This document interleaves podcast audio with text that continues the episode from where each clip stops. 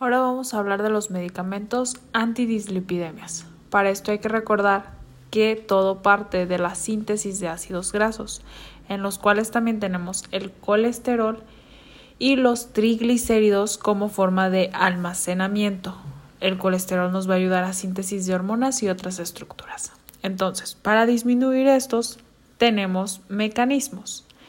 Primero, tenemos la inhibición de la síntesis de colesterol inhibiendo la enzima hidroximetilglutarir-CoA reductasa.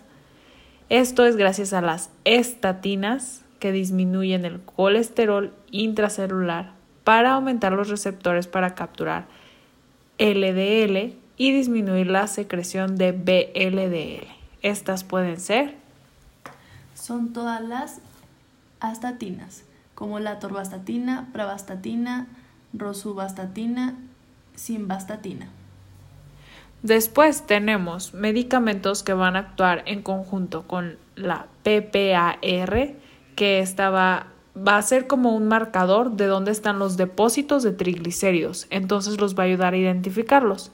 Trabajan con los fibratos que disminuyen los triglicéridos aumentando la producción de HDL y la, aumentando la beta oxidación para depurar BLDL. Estos son los que terminan en fibratos, como el benzafibrato, fenofibrato y ciprofibrato. Y ahora otro mecanismo que actúa desde antes de toda su síntesis es la absorción. Si disminuimos la absorción del colesterol, podemos también actuar en las dislipidemias.